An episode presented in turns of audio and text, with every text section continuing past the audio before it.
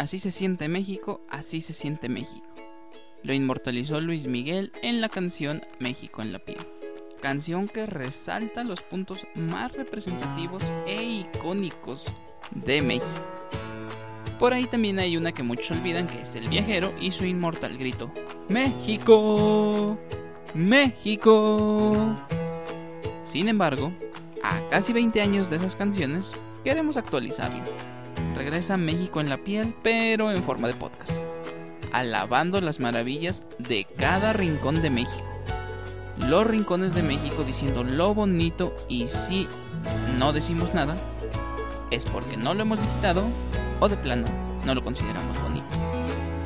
Lo que sí podemos decir con total seguridad es que pese a todo lo malo que te pueden contar de este país, que muchas veces es cierto, lo amamos. Amamos ser mexicano.